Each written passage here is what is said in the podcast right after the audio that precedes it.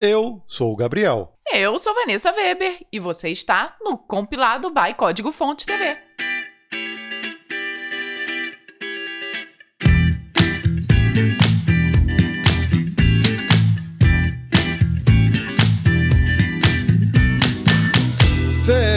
Seja muito bem-vindo ao compilado número 14, que a gente separou aqui as notícias de, do mundo da programação que vão do dia 19 de junho a 25 de junho. Acho que eu falei tão rápido que acabou meu gás já. é isso, gente. Tchau. Acabou o gás do Gabriel.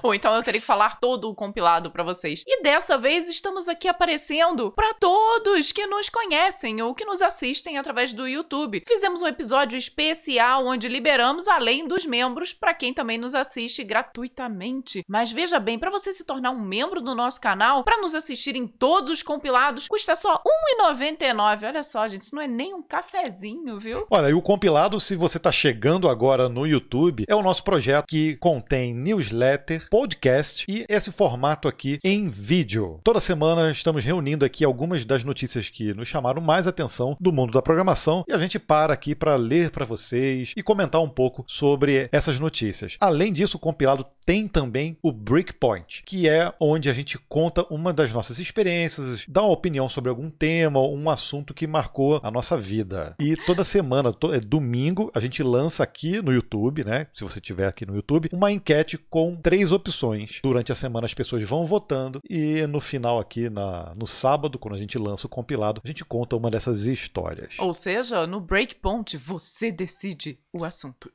No Breakpoint. no Breakpoint.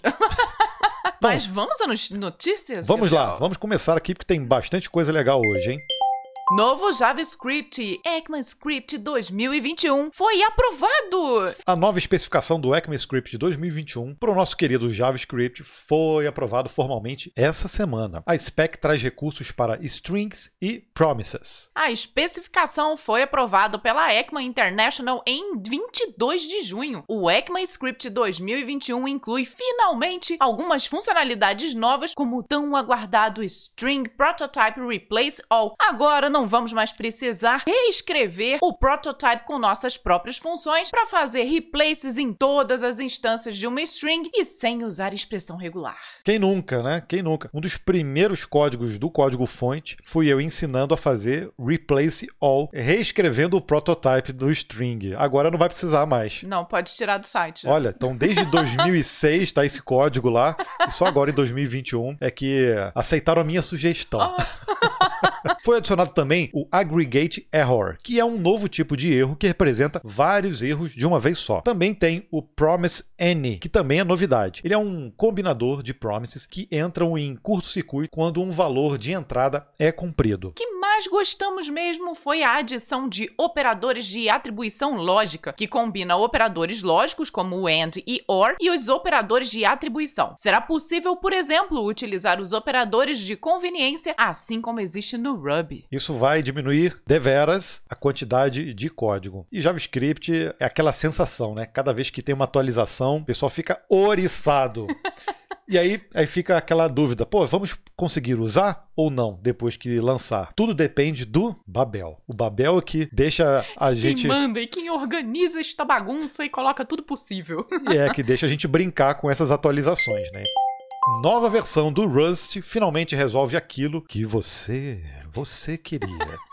Eu não aguento, gente. A versão 1.53 do Rust está entre nós e trouxe uma mudança que os programadores já vinham pedindo tinha muito tempo. A partir de agora é possível iterar em arrays por valor através do recurso batizado de Into Iterator. Além dessa Into não. Intol Intolterator. Intolterator? Nossa, gente, mas eu achei que era um I. Além dessa grande novidade, o novo Rust também trouxe alterações em bibliotecas e atualizações no compilador. O grande problema dos arrays anteriormente era que a equipe de desenvolvimento do Rust tinha medinho de quebrar a compatibilidade com um código já existente. A partir da versão 1.53, eles consideram essa quebra pequena e aceitável diante das vantagens oferecidas. É uma pequena alteração na linguagem de programação, mas já é um adiantamento do que veremos em outubro. Os responsáveis pela linguagem estão prometendo mudanças maciças no que vem sendo chamado de Rust Edição 2021. Faltam poucos meses agora para o que deve ser uma revolução no Rust. E para quem tá sentindo falta do Rust no compilado, tá aí, novidades.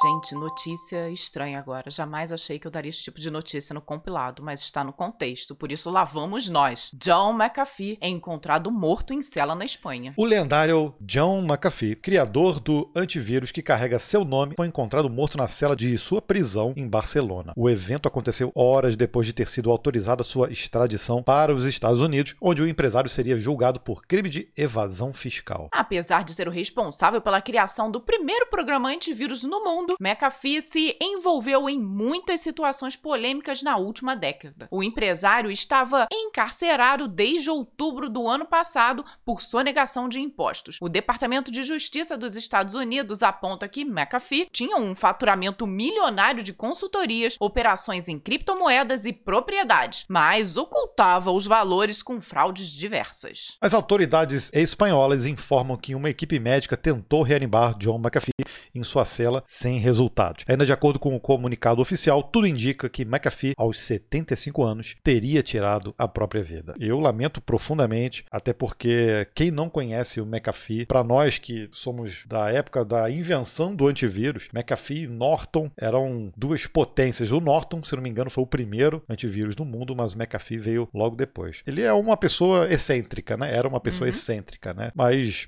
de qualquer forma deixou um legado muito grande aqui para nossa área. Motor Dino Deploy chega na versão beta 1. Dessa vez eu falei Dino porque eu assisti o Ryan Doll dando uma entrevista e ele desistiu do Deno. Ele começou a falar Dino. Não dá pra entender, gente.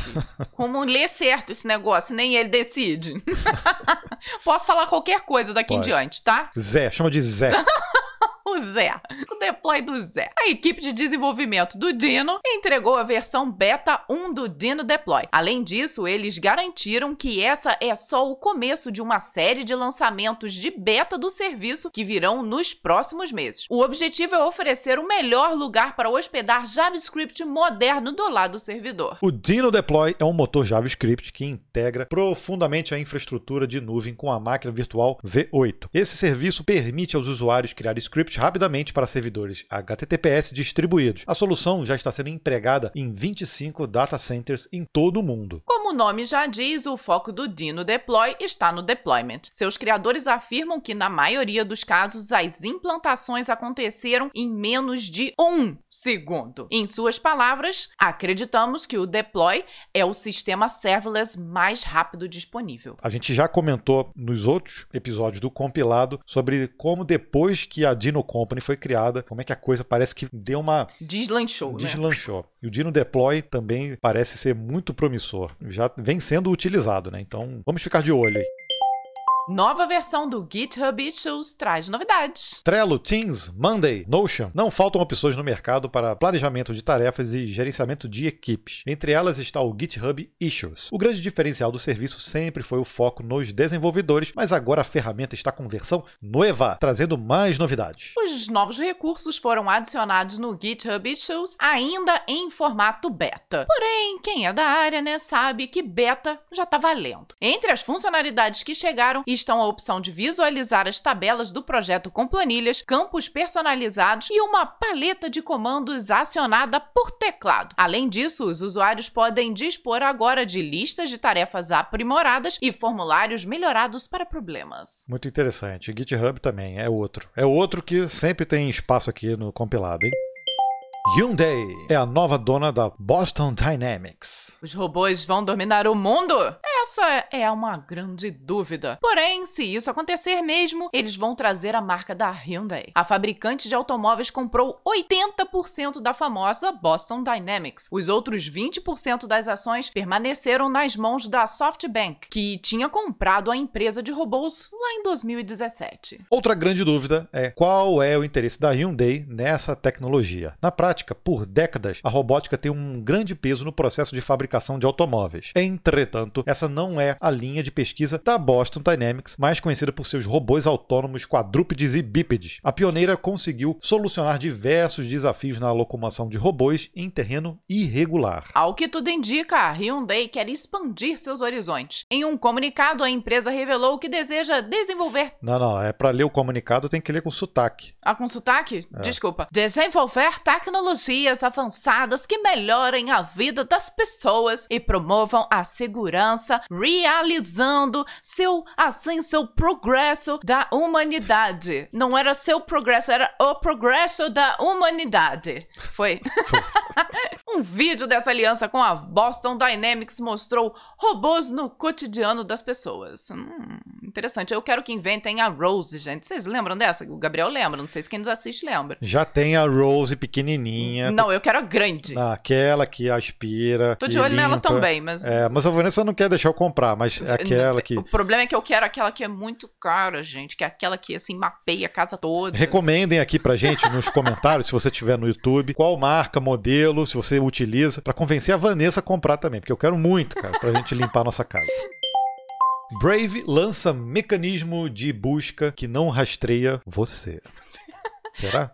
Ah, é o que ela diz. A batata do Google segue no forno, viu? Depois do DuckDuckGo, agora apareceu mais um mecanismo de busca com ênfase na privacidade do usuário. O Brave Search é um dos, é dos mesmos desenvolvedores do navegador Brave e utiliza seu próprio banco de dados para os resultados das pesquisas. A ferramenta de busca passa a ser integrada com o navegador Brave, seja na sua versão desktop ou mobile. Ao final do ano, ele se tornará a opção padrão de pesquisa do Brave. Ainda assim, qualquer usuário em qualquer navegador pode acessar o search.brave.com e ver como funciona esse concorrente do Google, que promete não rastrear ou identificar seus usuários. O Brave Search foi erguido das cinzas do Clix, uma solução europeia anti-rastreamento que também combinava o navegador proprietário e seu próprio mecanismo de busca. O Clix encerrou suas atividades em maio de 2020, mas sua tecnologia foi adquirida pelo Brave, assim como os seus desenvolvedores. Levou tudo, né? Assim fica mais fácil de manter e de aprimorar. Leva os desenvolvedores é. juntos.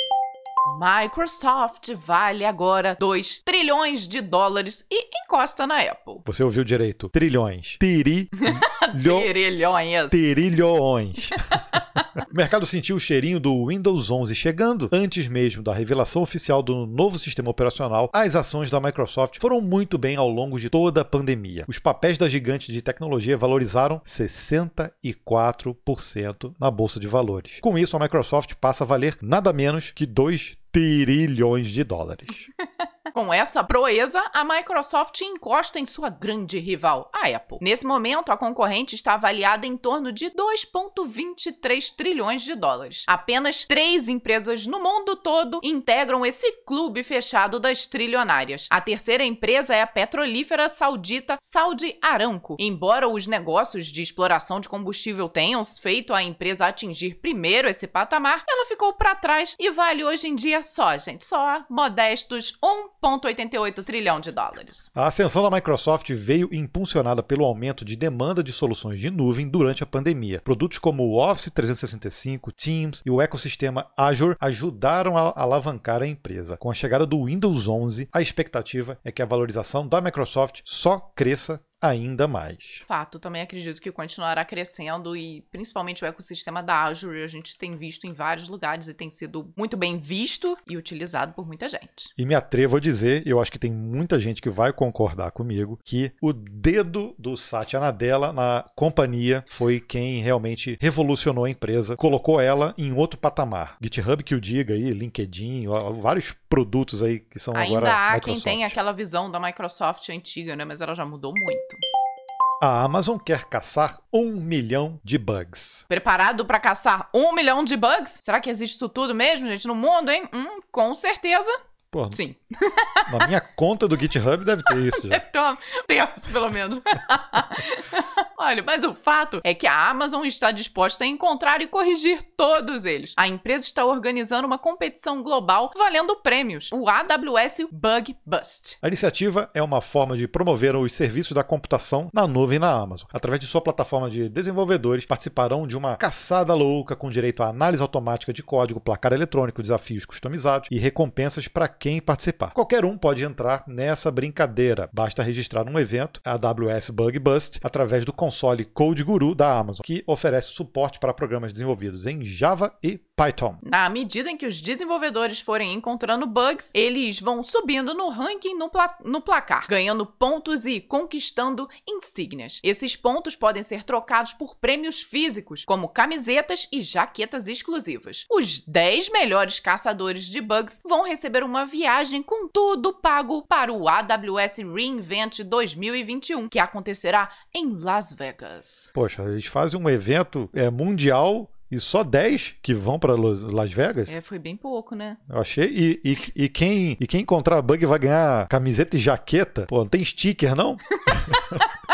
Olha, eu vou te falar, eu acho que os prêmios podiam ser um pouquinho melhores. Tudo bem que eu usaria a camiseta, a jaqueta, não, tô, tô de boa também. Gabriel, eu iria pro Reinvent 2021. É, pô, mas tem que ficar entre os 10, cara. É bem complicado. No mundo todo, né? O pessoal vai ter que ter uma vontade louca de caçar bugs. Ok, mas tudo bem, a iniciativa ainda é boa. Vamos lá, né? A notícia da semana, eu acho que sacudiu todo mundo aí. Agora é oficial. O Windows 11 está vindo. O Windows 11 está entre nós, ou vai estar, já que ele chega ao mercado ainda esse ano, mas sem uma data certa. Para quem já tem uma máquina rodando Windows 10, a migração para o Windows 11 será gratuita. Olha, é o... olha o dedinho do Satya Nadella. Agora, está entre nós já há mais tempo, né? Porque a ISO já tinha vazado. Não, o pessoal já tinha visto, já tá tava, todo mundo usando. Tá todo mundo fazendo review na internet. Mas tudo bem. A primeira novidade é a nova interface do sistema operacional. A nova barra de tarefas está com seus componentes centralizados, assim como o macOS, incluindo o botão e o menu iniciar. Além disso, ele traz novas opções de fixar as janelas na tela para organizar seu trabalho. Os widgets, famosos na época do Windows Vista, está tentando um retorno na sua área de trabalho. Era, era, era, era o tipo da coisa quando você instala o Windows, a primeira coisa que você desativa são os widgets. Sabe? Para não ficar enchendo o saco. Então, aí vou voltar com ele, não entendi. Mas tudo bem, vamos passar, vou continuar lento. Outra novidade é a exigência do Trusted Platform Module, TPM. Olha que nome não, gente, mas na sua configuração de hardware. Com esse chip, seu computador fica mais seguro contra malware e o Windows 11 está exigindo sua presença para ser instalado. Se seu PC não passou nos testes de configuração para o Windows 11, muito provavelmente é um problema de TPM ou recurso recurso está desativado na BIOS ou ele não faz parte da sua placa-mãe. E nesse caso, será preciso fazer um upgrade. Ou seja, esse nome veio para trazer problema. Sempre. Não seremos mais só nós, mulheres, sofrendo. o Windows 11 traz também o Teams integrado, o que pode ser uma grande preocupação para os concorrentes, como Google Meet e Zoom. O serviço vai estar presente com destaque no menu iniciar e na barra de tarefas. E o Windows 10, gente, será esquecido? Não, a Microsoft garantiu que a atualização 21H2 está a caminho e seria uma forma de manter o Windows 10 com um suporte mais longo. São esperadas melhorias no sistema de Universal Print e no recurso Windows Autopilot, sem contar que as correções e pequenas atualizações serão disponibilizadas até a data final de outubro de 2025, quando se encerra o suporte oficial ao produto. Desenvolve para Android? O Windows 11 vai rodar seu aplicativo nativamente. Mais uma novidade aí, ó. A Microsoft prometeu e cumpriu. Eles finalmente têm um sistema operacional capaz de rodar aplicativos desenvolvidos para Android nativamente. Você nem precisa mais de um smartphone. Mentira, Mentira né? né, gente? Exageramos na dose aqui. Os aplicativos serão instalados através do Amazon App Store e o Windows 11 irá reconhecê-los como programas normais do sistema. Você vai poder ter aí o iFood e um TikTok presentes no menu iniciar ou na barra de tarefas, ou mesmo com um atalho na área de trabalho. A Microsoft não entrou em detalhes sobre como essa mágica é possível. A opinião de especialistas é que eles estão utilizando o poder de quem, gente? Adivinha? Do Windows Subsystem for Linux 2. Ah. WSL, com certeza, né? Android rodando nativamente no Windows e um Linux ali no meio. Então, todos os aplicativos vão poder rodar no Windows 11. Uh, não exatamente. No momento, não há suporte para o Google Play. Como a loja do Google é responsável por APIs e recursos dos quais muitos desenvolvedores dependem, é possível que alguns aplicativos não estejam disponíveis. Ainda assim, a meta da Microsoft é integrar mais lojas a essa iniciativa. Por Portanto, é apenas uma questão de tempo e conversa para que a Google Play e a loja da Samsung entrem também nessa brincadeira. Inclusive, o Satya Nadella, CEO da Microsoft, desafiou a Apple a disponibilizar o iMessage no Windows 11. Essa eu quero ver. Eu, Eu acho que isso não vai rolar, não. Pediu demais, né? Nossa, aplicativos dela dentro Microsoft. hum. Já foi isso o tempo, né? Isso já existia lá atrás, né? Com o quando o Office foi lançado para o Macintosh, né? Eu acho que isso aí foi só uma provocação, não foi nenhuma proposta. Mas vai que cola, né? Breakpoint!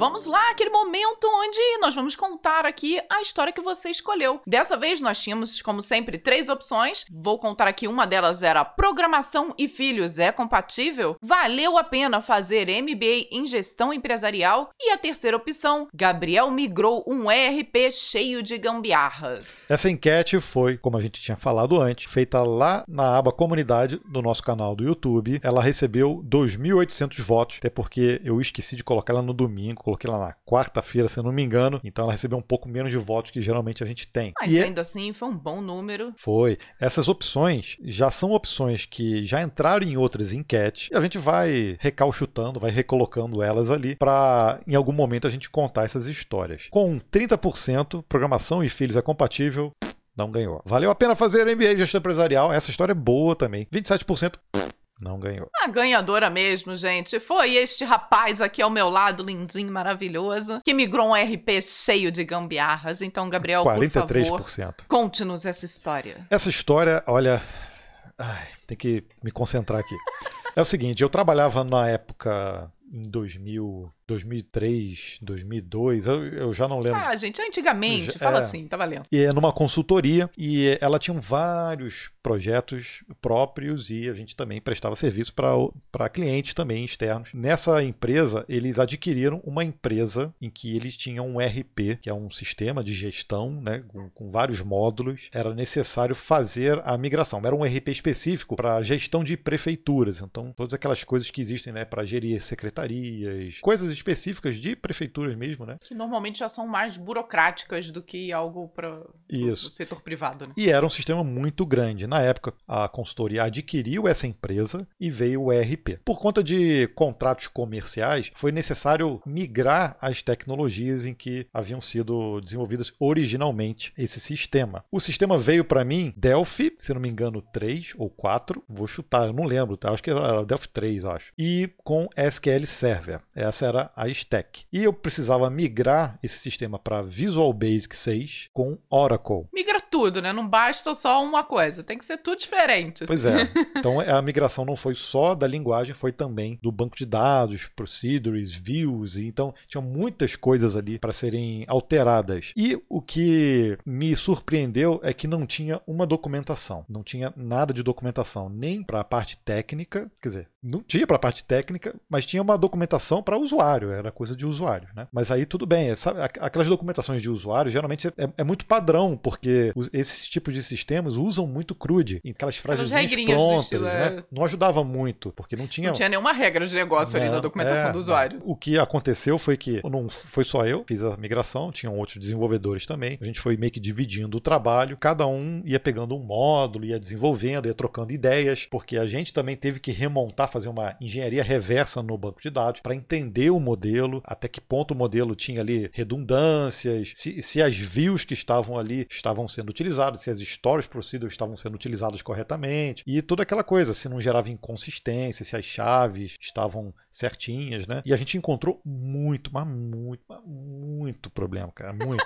muito. Se já não bastasse a migração por si só, encontraram ainda problemas no, Muito. no sistema. Muito original. sistema, né? Tanto na modelagem do banco, que gerava inconsistência por si só. Pô, a gente imaginava ali quanto é, aquele sistema estava rodando, em quantos lugares estava rodando, gerando aquelas inconsistências que a gente encontrou. Mas de qualquer forma, a gente conseguiu de alguma forma fazer a migração de vários módulos e isso foi legal porque foi uma experiência boa, porque quando eu comecei a programar, comecei a programar com Pascal, depois eu comecei logo com o Delphi. E aí quando apareceu a oportunidade de trabalhar, eu larguei um pouco o Delphi e fui para o Visual Basic. Então eu tinha ali um conhecimento desse, dessas duas tecnologias, né? Só que fui seguindo para a área web usando o Visual Basic o VB Script e o Visual Basic. E aí nessa oportunidade foi legal porque eu tive que estudar bastante Delphi novamente. É, é aquela coisa de você ligar e desligar a chavinha, né? Quando você está estudando uma linguagem e aí você precisa colocar ela num outro contexto, numa outra linguagem. Apesar de ter um, um depara muito parecido com as duas na época, nas duas versões de, das linguagens, era uma, uma outra experiência que eu estava tendo. Né? Migrar sistemas é uma coisa também que dá satisfação porque você tem a oportunidade de olhar um código, olhar ali uma forma que foi feita. Eu chamei de gambiarra, mas eu estou sendo modesto, tá? Foi feito bem mal feito.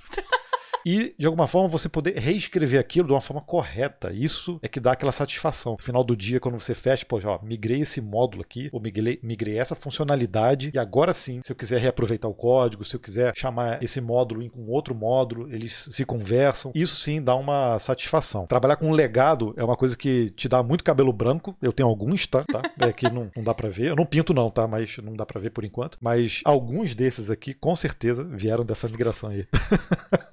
Por isso que eu amo o Gabriel, né? Mesmo no meio dessa confusão, ele viu ali todo um lado positivo, claro. algo de bom acontecendo. É Inclu isso que a gente leva pra vida. Inclusive, inclusive, uma das coisas que a gente pegou nesse sistema, como era um sistema é, feito com interface mesmo de usuário, de software, não era sistema web, nada disso, é, as ações, regras de negócio das coisas eram desenvolvidas no, na ação do botão. Então não tinha ali uma arquitetura, nada disso. E a gente tinha vários botões ali nos módulos que a gente clicava, era para fazer algum, algum processo e não tinha nada. nada. Só o botão, só o visual bonitinho lá. É, não tinha ação nenhuma. E a gente tinha que falar, pô, mas peraí, tá dizendo aqui que é para fazer um cálculo, que é para é, estornar do estoque, né? Assim, pô, a gente ali criava o processo e fazia o processo existir. Porque criava não existia. Processo. É. É, é. a tradução. Eles liam a mente de quem fez aquilo para descobrir o que, que deveria estar sendo feito, né? Uh, uh, uh. É. Foi um projeto que me deu muita experiência. Eu tinha 22 para 23 anos. Olha só, pegar um pepino desse foi uma, um desafio bem grande, mas gostei e eu acho que me deu muita maturidade hoje em dia para fazer qualquer migração. Já fiz vários outros tipos de migração. Esse aí eu acho que foi o pior. foi a marcante. então esse foi o Breakpoint.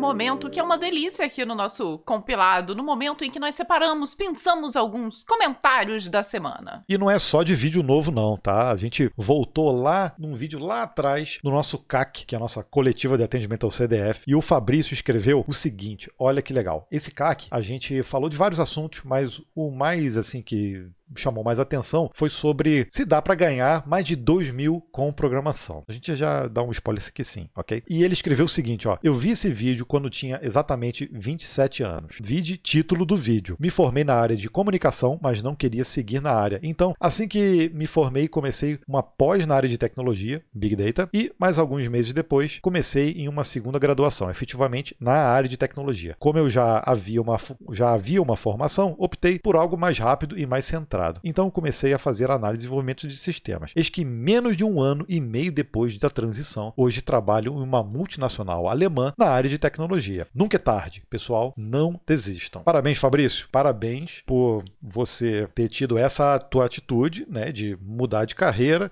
Né? É, é, difícil, é né? Difícil. Você já tem ali uma formação, você já, tra já está trabalhando naquela área e você realmente decidir largar aquilo para começar algo novo é, um, é assustador e muito desafiador, mas mas a gente fica muito feliz quando dá certo, né? E tem muitas pessoas fazendo isso hoje, migrando das áreas, de qualquer área para tecnologia. Isso aí, ó, é fruto do teu esforço, do teu, do teu estudo, da tua determinação. Então isso aí é só o começo, tá? Desejamos muito sucesso para você. O segundo comentário veio do Pandas, foi um vídeo que nós lançamos essa semana. E no vídeo lá do Dicionário do Programador, a gente geralmente coloca o, o termo que a gente está explicando ali no vídeo e a gente coloca uma observação, faz uma brincadeira às vezes. No título, no próprio título, título do vídeo. E nesse do Pandas, a gente colocou assim: a lib delicinha para Data Science. E aí o Wallace, ele não gostou. Ele botou delicinha. Quando se começa com esses termos, já percebe que não é sério o conteúdo. Uh, vamos lá, eu queria respondê-lo aqui em vídeo. Vou falar assim: sério? É, talvez não no sentido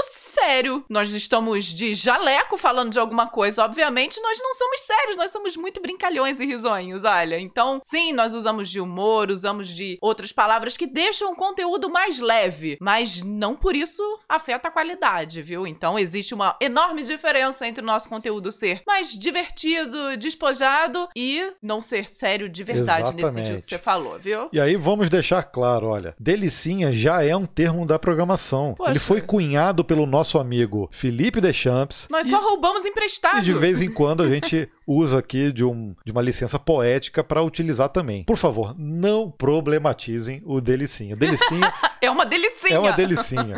A gente não falou no outro compilado que o termo gambiarra já é usado lá na Holanda por ter tanto brasileiro lá que já é um termo lá da indústria. Eu aposto que o delicinha em breve chega na Holanda também, tá? Veremos, veremos daqui a pouco.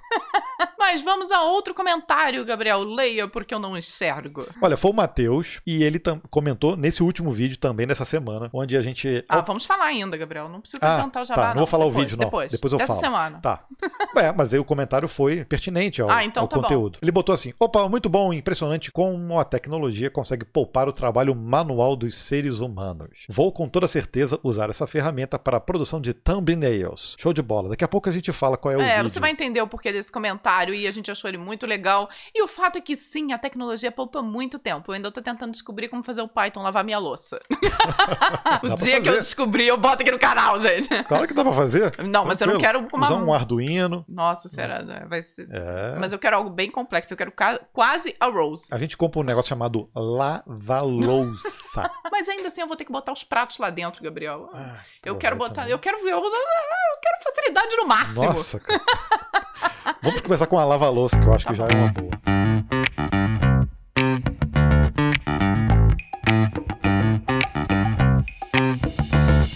Falando vídeos que nós lançamos essa semana, foram dois. Finalmente foram só dois, porque a gente vem lançando muitos vídeos durante a semana e, cara, tem deixado a gente bem cansado, né? Mas essa semana foram, na segunda-feira, o Pandas, o nosso a lib delicinha, vou falar De delicinha, que é utilizada muito em data science, manipulação de dados, é, leitura de CSV, Excel. Cara, é o, é o Excel pro Python, é o Pandas. Fantástica. Vale assistir, vale utilizar muito essa lib. E o segundo vídeo foi justamente utilizando Python, onde nós criamos ali um robozinho para automatizar a criação das nossas thumbs aqui do compilado, através do Photoshop. Então foi muito legal e também aconselho deveras que você assista. Vamos deixar o card aqui no vídeo e na descrição aqui também, para você conferir esse vídeo. Esse do Python especificamente é um projeto que a gente está começando e a gente vai criar várias funcionalidades para automatizar o compilado. Então começamos com uma thumbnail e temos várias outras ideias aí depois para ir automatizando esse projeto. Vou, vou deixar um spoiler. Na próxima a gente vai criar um CLI no Python. Então, olha só, não é só pra gente. Qualquer um vai poder assistir e transpor para os seus próprios projetos.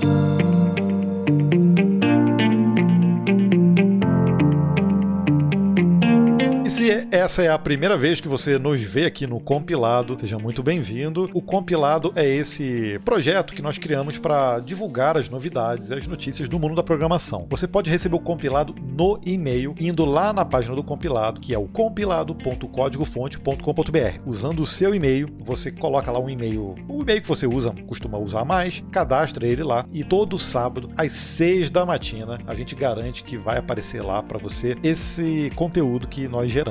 Além disso, às seis da matina também estará disponível nas melhores plataformas de podcast o compilado em podcast. Olha só, então você consegue ouvir a nossa voz, por isso que de vez em quando a gente faz assim uma voz de narradores, para que as pessoas que nos ouçam sintam-se agraciadas com a nossa voz linda.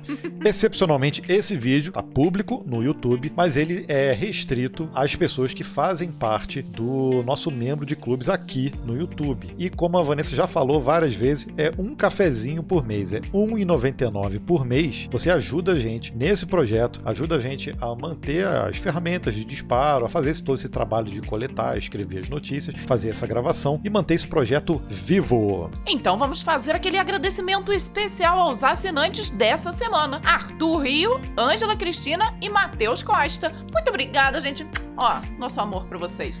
Muito obrigado por nos ajudar a manter o projeto e também por assistir a gente aqui 对。Dentro do compilado. E aí, gostou desse episódio? Sim? Já deu like? Pode comentar aqui no YouTube, se você estiver nos assistindo. Dê suas sugestões também e nos vemos no próximo episódio. Combinado. E se você nos assiste, nos ouve aí no seu podcast, vários deles têm uma opção também de você dar uma espécie de um like. Então faça isso Seguir. também para que nós seguir, para que nós possamos crescer também nessas plataformas. E obviamente todos vocês podem também compartilhar isso aqui com o seu amigo, a sua amiga desenvolvedora. Então acho que é só, né? Falamos a beça, né, Gabriel? Falamos. Fique com Deus e até a semana que vem. Beijos. Tchau, tchau. Thank